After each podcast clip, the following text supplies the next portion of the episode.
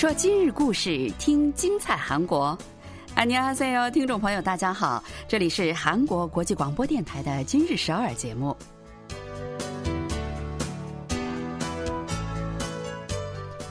聚焦今日首尔，体会当下韩国。让我们带您走遍韩国的每个角落。让我们把最真实的韩国送到您的耳边。听众朋友，大家好，我是小南，我是立新。全世界球迷们期待已久的世界杯足球赛终于是拉开帷幕了。是啊，这次世界杯可真的是不同寻常哈。好在这个疫情得到了很好的控制，不然真的不堪想象哈。嗯，上次咱们不是告诉大家，韩国红魔拉拉队表示不组织大规模的街头助威吗？上周末，韩国红魔拉拉队呢又发文表示说，经过内部多方的讨论和考虑，决定在首尔光化门广场举行世界杯街头助威。之所以当时决定取消啊，是因为大家都知道，前不久在韩国发生了梨泰院事故，所以这个组织街头助威的红魔啦啦队机构，他们就觉得这时候再举办聚众活动好像不太合适。嗯，但是后来啊，很多球迷们觉得这样实在是太遗憾了。红魔拉拉队呢，经过再三的考虑，表示将更加注意安全，用真诚的助威给沉浸在悲伤中的大众带去一点安慰。现在呢，他们已经向首尔市政府提出场地使用申请了，正在等待批准。是啊，如果知道这个有那么多的球迷们在为自己助威，那我想韩国球员们他们的士气也会上去哈。经历了那场事故，那大家的安全意识肯定是更强了。嗯，其实呢，举办世界杯和奥运会这种大型的国际赛事，也是寄托了人类呢想通过这种友好的体育比赛，给全世界的人带去治愈和勇气，对吧？那先来看看我们今天又要给大家介绍哪些消息吧。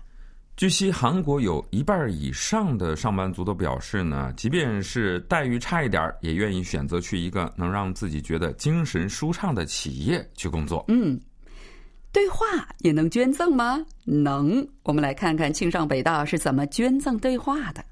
如今，治愈是人类的热门话题。几个大学生用古代文物为人们带去治愈，来看看他们是怎么做到的。嗯，好，那接下来呢，就让我们一起给大家介绍一下详细内容吧。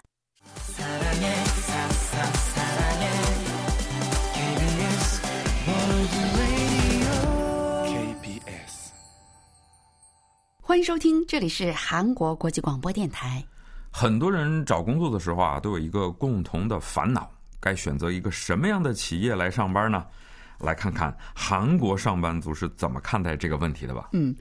比如说，最近呢，三十多岁的金先生，他以前呢是在一家大企业工作了九年，但是呢，他说啊，他特别不喜欢公司里的那种所谓的上下秩序。嗯，企业越大，上下左右要顾及的这个关系就越多哈，是比较费神的。对呀，需要这个情商非常的高哈。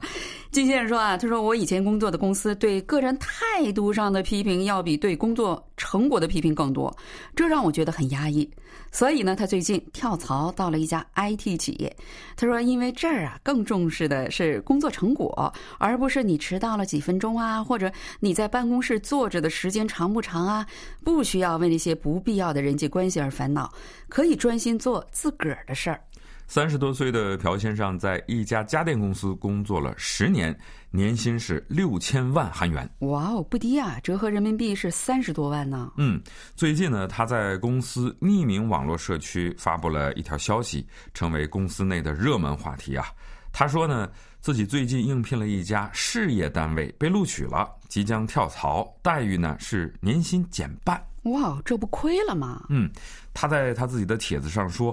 我在这儿工作了十年，经常加班，周末也经常得上班，而且公司复杂的人际关系也让我感到身心的疲惫。所以呢，我决定，哪怕是年薪减半，我也要去一个能让我觉得舒心的地方去工作。哇，我觉得这个人胆子不小啊！嗯，在自个儿原来的公司的这个网站上发出这样的帖子。不过呢，说句实在，我还是非常理解他。我个人也是十分支持这种选择的。那据一个调查结果表明说，如果不喜欢一个公司的文化和那儿的气氛，六成以上的韩国上班族都考虑过要离职，或者是已经离职了，哪怕是待遇呢比以前的公司差一点儿。嗯，韩国的企业们这些年哈、特别的努力的善待员工，也是有一定原因的。对啊，现在有能力的人是太多了，要想跳槽也不是那么难事儿哈，而且还有各种猎头公司在中间搭桥。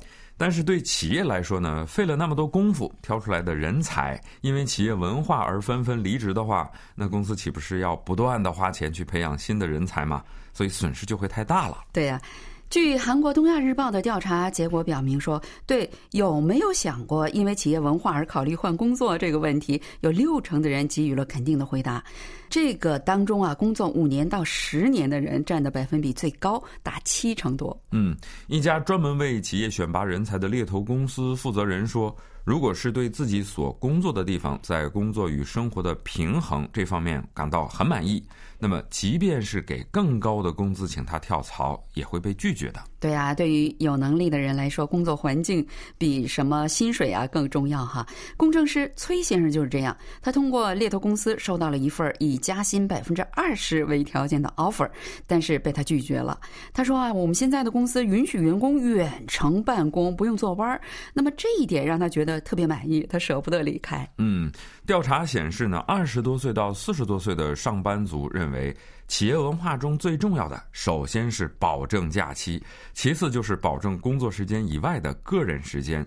经常要求员工加班的公司是肯定不受欢迎的。对，专家们说啊，上一代的韩国上班族，他们比较习惯于被动的去适应公司的环境，说白了就是忍吧。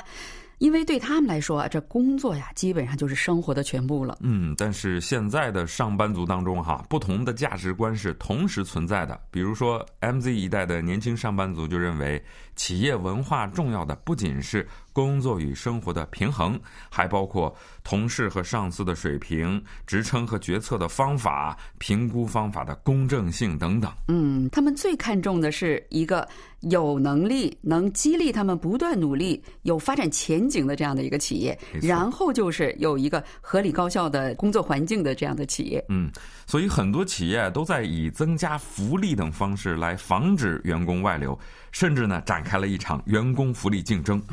今年四月份啊，为庆祝企业创立十周年，据说这个 SK 海力士不仅给全体员工发放了相当于月工资两倍的奖金，还把全体员工的这个椅子哈、都换成某高档品牌的椅子。据说这一个椅子是要花两百五十万韩元的。哇，人民币上万元哈！对呀员工们得多开心呢！对啊，消息传出，真的是引出了好多好多羡慕的目光啊！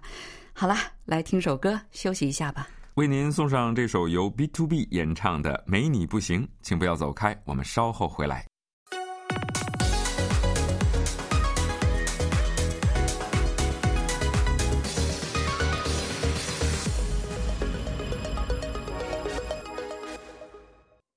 欢迎收听韩国国际广播电台。嗯我想很多人都会有这样的瞬间吧，就是觉得，啊，太孤独寂寞了。没错哈，有这样的瞬间，尤其是疫情爆发之后哈，呼诉经常性的感到孤独的人是越来越多了。所以韩国政府啊，专设了疫情和灾难引起的心理问题咨询中心。对啊，尤其是前一段时间还发生了梨泰院事故，对吧？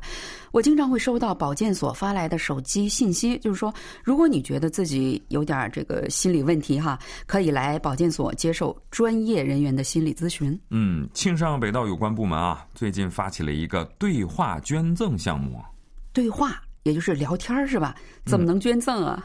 你听我们慢慢给你道来哈。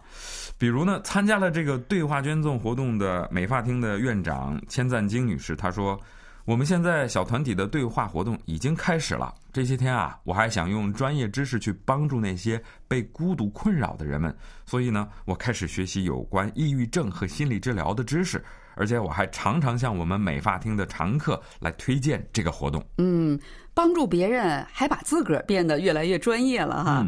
这位精英美发厅的院长，据说就是 K-pop 女团 A.O.A 的成员林灿美的妈妈。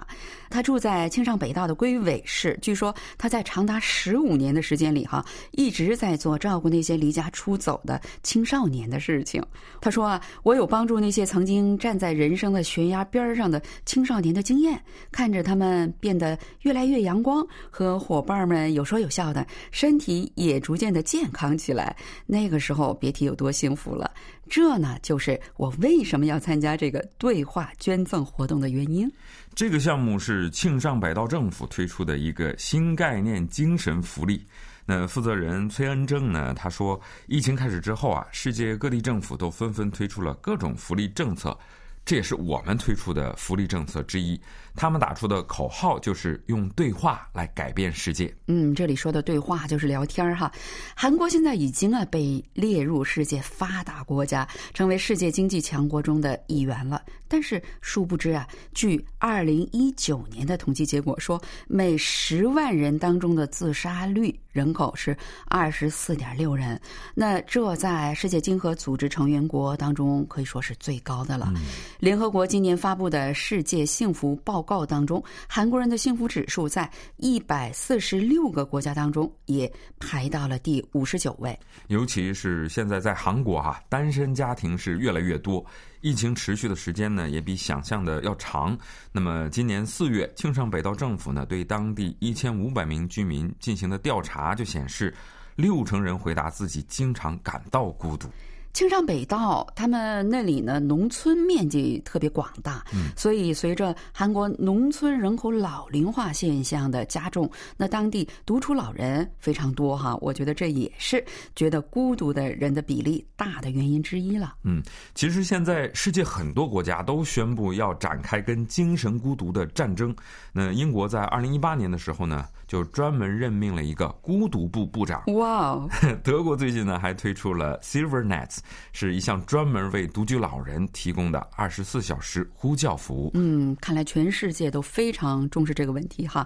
青藏北道政府也在今年三月份哈成立了一个专门的叫“居民孤独感对策小组”，先针对感到孤独的居民做一个非常细致的。检查，然后呢，他们还制定了一个孤独感计量表，就像我们用体温计测发烧一样哈。他们用这个标准来测量对方的孤独程度，而且呢，还专门制定了一项克服和预防孤独的法令。嗯，具体操作的办法就是这个样子的啊。当谁觉得自己苦恼或者是抑郁的时候呢，就可以在网上申请，先选择一个具体的对话方向，比如生活经验，还是职业问题，或者是人际关系。等等，那运营机构呢就会找一个适合的申请人选择的这个主题的对话捐赠者来给这个申请人打电话。通过聊天来解除对方的烦恼。嗯，就是说你哪方面有烦恼，就找一个在这方面有充分经验的人去帮你解决这个问题哈。当然呢，这个运营机构会保护对话捐赠者的个人信息。你比如说，这个电话号码呢会使用未显示号码，而且呢还二十四小时接受投诉，要不断的去改善这种对话服务。很多名人和专家也是首当其冲参与对话的捐赠啊。虽然在社会上他们是名人高官，但是作为聊天对象，他们又是知心大姐、知心大哥。当地的很多大学和社会团体呢，也是纷纷的参与。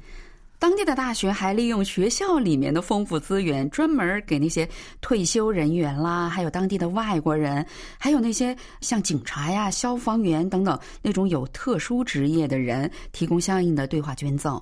你比如说，发生了一些事故之后，这些警察和消防员他们也会在心理上受到重创，对吧？岭南大学呢，还把这个音乐呀、游戏还有园艺治疗运用于心理治疗，积极支持政府的这个项目。期待着通过对话捐赠啊，能让更多的人解决他们的心理问题，健康的去开创人生。嗯，好，我们再来听首歌吧，一起来欣赏这首由 aespa 演唱的《I See You》，放松一下。我们稍后继续今日首尔。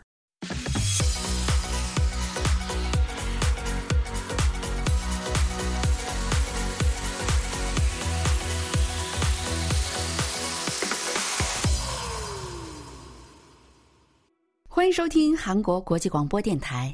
在日常生活当中，你不管是什么年龄段的人哈，都会有烦恼和压力。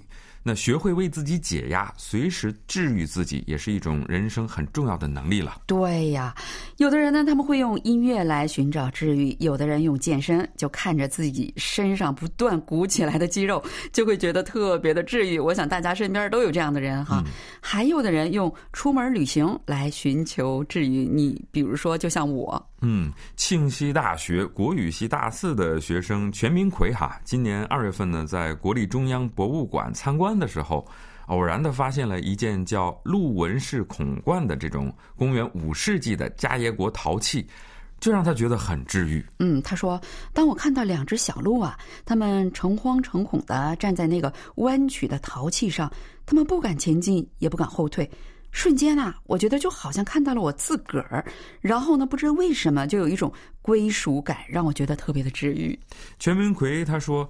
那个布满灰尘、千疮百孔的破碎的古代文物，居然有能治愈人的力量。于是呢，我就想。把我从文物中获得的这个力量也传递给同龄人。所以呢，今年二月起，全明奎就跟他的几个同龄的大学生一起呢，同国立中央博物馆合作，搞了一个叫“心灵修复”这样的一个项目，为同龄人推荐文物，帮助他们呢，呃，从文物当中来摆脱迷茫。这个项目已经进行了八个月了。不久前啊，博物馆于上月的二十七日在官网上呢开设了一个心灵修复所，专门是推荐符合申请人心理状态的文物。先通过问卷调查检查对方的心理状态，然后呢推荐八件带来心理治愈的文物。你比如，如果你现在正在为找工作而烦恼，他呢就会给你推荐一个叫《大东与地图》的文物。据说是朝鲜王朝时代地理学家金正浩呢在一八六一年绘制的韩半岛的地图。看了这个地图，你就会觉得哇，条条大路通罗马嘛，不必那么焦虑了，一步一个脚印儿就能达到想去的地方。嗯，对于那些因为人际关系而烦恼的人呢，网络就会给你推荐书文。陶啊，就是一个像过去那种齿很密的梳子纹路的陶器，并且呢会向你发问。正是因为有污垢和灰尘的痕迹，这个陶器的图案才会看起来纹路更加的清晰。不是吗？嗯，他们一共选出了三百多件可推荐的文物，跟每件文物，然后他们又配了约三百多句话和词组，都是那种治愈型的哈。据说都是由全明奎和他的伙伴们亲自撰写的。那据博物馆透露说，现在已经有一万三千多人利用了这个心灵修复中心了。嗯，现在负责这个项目的主要有三个人啊，都是大学生，诚信女子大学工业设计系的大学生。宋华岩他说：“爱情、金钱、人情等方面的问题呢，对于我们这个年龄的人来说。”都是人生的第一次经历，所以呢，往往觉得很难，甚至不知所措呀。嗯，他们设定了同龄人可能会遇到的人生最大的难题，把他们分成九个方面，然后根据申请人的心理状态，给每个人推荐八个文物。他们说，其实我们最终的目标就是想让那些把自个儿关起来、蜷缩在自己房间里的朋友们啊，让他们到博物馆来看看大千的世界。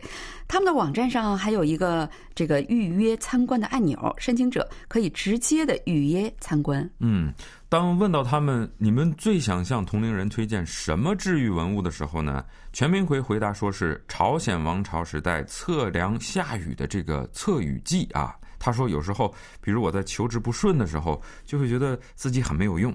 但是其实就像这个测雨计一样，这种时候不要太急躁。没下雨是因为时间还没到。对，非常欣赏这几个青年人的责任感和他们对同龄人的爱心哈。好了，听众朋友，我们今天的节目呢就到此结束了，非常感谢您的收听。我们在节目的最后啊，再请您收听一首韩国流行歌曲，来听这首由罗西演唱的《Stars》。希望在新的一周里，各位享受世界杯群星璀璨带来的心灵旅行。听众朋友们，我们下期再见。안녕히계세 요。 안녕히계세 요。